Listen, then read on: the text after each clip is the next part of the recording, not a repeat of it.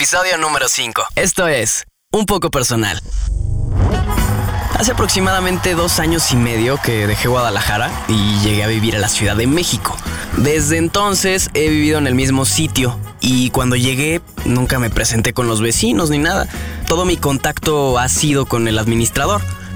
Pero hace poco conocí a algunos vecinos porque tuvimos un problema de goteras y de humedad. Y como estoy en el último piso, la azotea es una zona común entonces le dije al administrador que qué onda y me dijo que se tenían que poner de acuerdo los vecinos y bueno, pasaba el tiempo y nadie hacía nada. Entonces me puse medio perro, tomé unas fotos así de cómo se veía la filtración de agua, así todo jodido. Con una escoba le pegué al techo para que se cayera el, pedazo de, techo todo húmedo. Y puse unas cubetas y les eché agua, le tomé foto y así para, para poder decir así como vean la cantidad de agua que cae, ¿no? Sería un desastre de proporciones épicas. Sería la tormenta perfecta. Y bueno, pura cosa de señor. O sea, me fui a la papelería, imprimí las fotos, hice una carta y la pegué en la entrada, en el, en así del edificio. Estimados vecinos, el departamento número tal se niega a pagar el mantenimiento del edificio hasta que no sea reparada la filtración de agua. Quedo en espera de que como propietarios solidarios y responsables puedan apoyarme a resolver esta situación lo antes posible.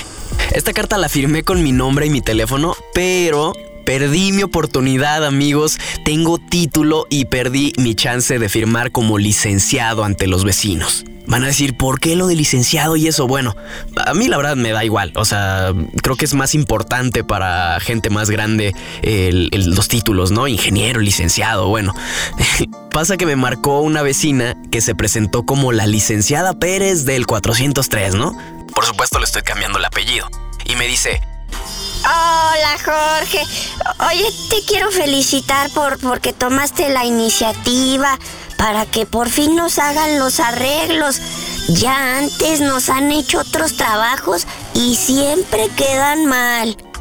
Y bla, bla, bla, ya saben, la vecina algo mayor, como que sacando todas sus penas, ¿no?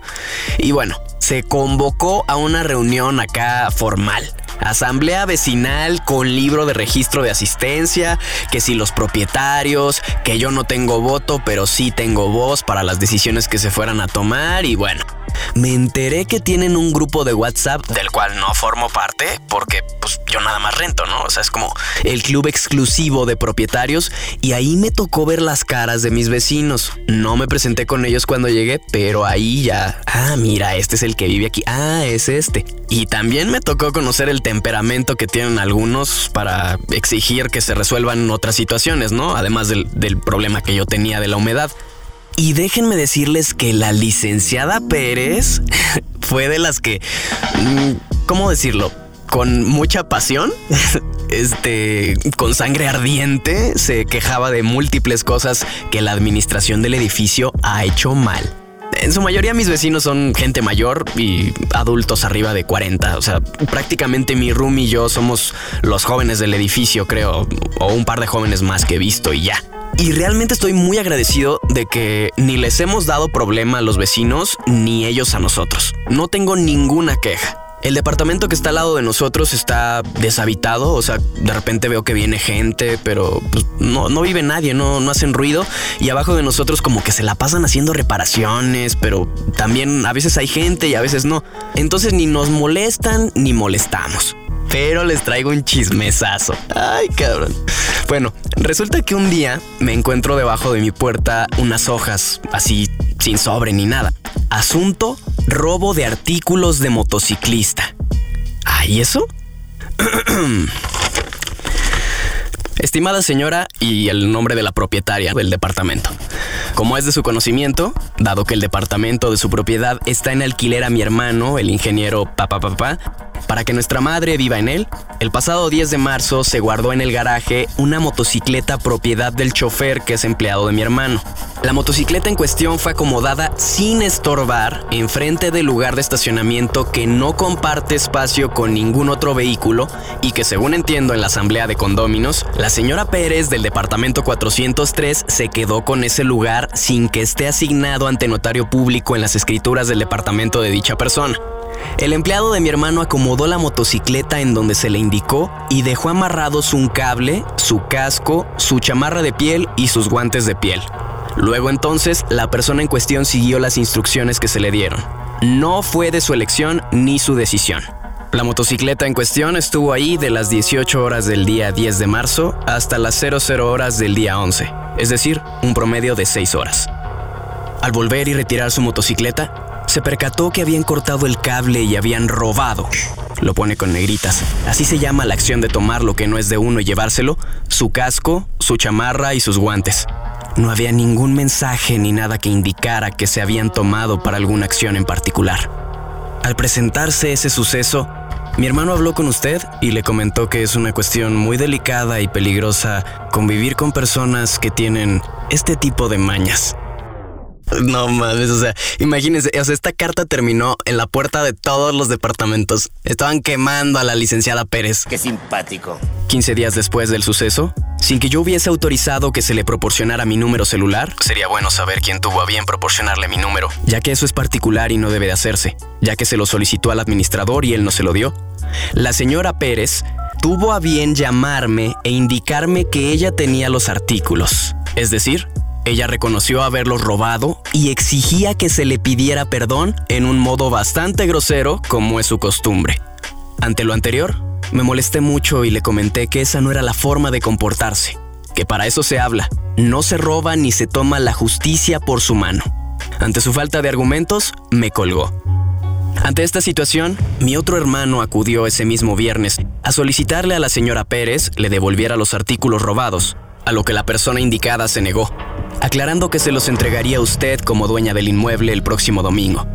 El lunes, acudimos quien esto escribe y el propietario de los artículos robados a la unidad de mediación de la delegación a levantar una queja contra la señora Pérez por robo, negación a devolver los artículos y el pago del casco que mi hermano tuvo que comprarle a la persona en cuestión, ya que no podía andar sin él manejando en la vía pública. Se estableció el 18 de abril de 2020 para tener una audiencia de conciliación.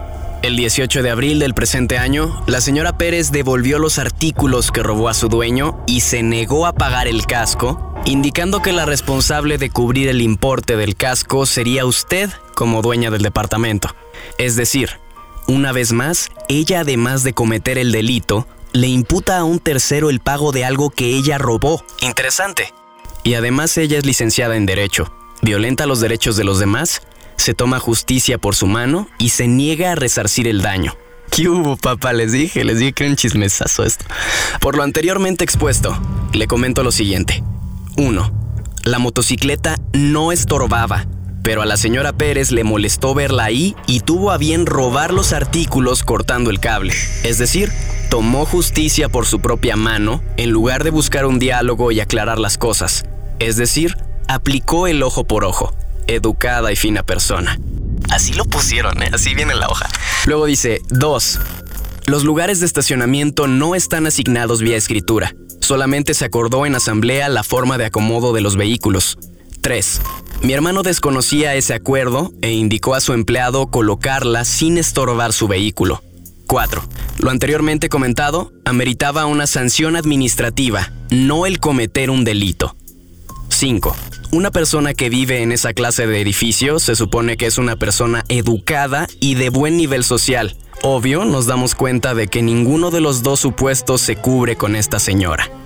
6. Aquí sigue acusándola de robo, que cometió un delito, luego dice que, pues lo mismo, ¿no? Redunda un montón de que es culpable del delito de robo, que se negó a pagar, que mayo y junio no va a pagar el mantenimiento para que ese dinero se use para recuperar los objetos robados. Y así unos 3, 4 puntos más donde con mayúsculas y negritas pone se niega a pagar, roba, ratera, debe pagarlo.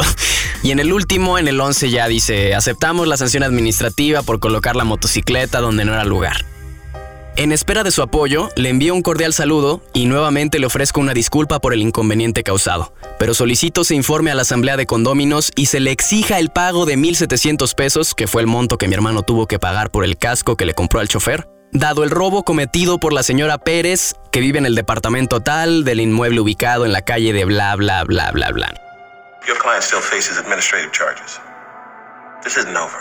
¿Cómo ven mis vecinos, eh? ¿Qué hubo? Aquí tengo la hoja todavía y mi, mi frase favorita es, eh, bueno, la, la parte en la que dice, una persona que vive en esa clase de edificios se supone que es una persona educada y de buen nivel social. Esos no pueden ser tus amigos. ¿Porque son pobres o porque son nacos? Obvio, nos damos cuenta que ninguno de los dos supuestos se cubre con esta señora. Pues a partir de esto, decidimos mi Rumi y yo cambiarle el nombre a la licenciada Pérez por la señora Hurtado. Y así nos referimos a ella entre nosotros. O sea, si bajamos y no sé, de regreso ya de. Oye, me encontré a la señora Hurtado paseando a su perro, me reclamó que alguien no cerró la puerta del edificio y así. Pues hace unos días tuvimos una fuga de agua en uno de los baños, como que el sapo no estaba sellando bien, no sé qué era. Y pues yo iba bajando la basura y que me encuentro a la señora Hurtado bajándose de su coche con lente oscuro, así gigante, cubrebocas, careta, guantes, así, casi con el Lysol en la mano. Y me dice, Oye, hay una fuga de agua. Yo escucho el agua cómo cae en la noche. Te voy a pasar el teléfono del plomero porque ahorita como está la situación, no nos podemos quedar sin agua. Y yo de, ah, órale, órale, va, gracias. Entonces le dije al portero que si me, me, ayudaba, ¿no? Que si le echaba un ojo al baño para ver si, si era algo simple o si le teníamos que hablar al plomero, ¿no? Y pues que se me sale decirle, ah, es que me encontré a la señora Hurtado en las escaleras. Y se me queda viendo así de que, pues raro, ¿no? Y yo de, perdón, la licenciada Pérez. Bueno amigos, les había dicho que este iba a ser un podcast ya más relajado en comparación con, con, los episodios anteriores.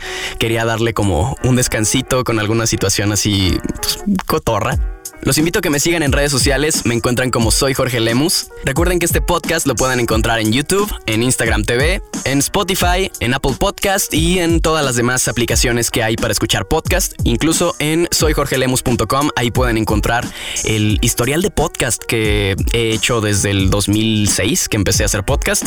Y bueno, esto sale cada 15 días, así es que nos vemos en un par de semanas. Y señores, de aquí nadie se va, aquí nadie se mueve hasta que aparezcan las nalgas de Anabel.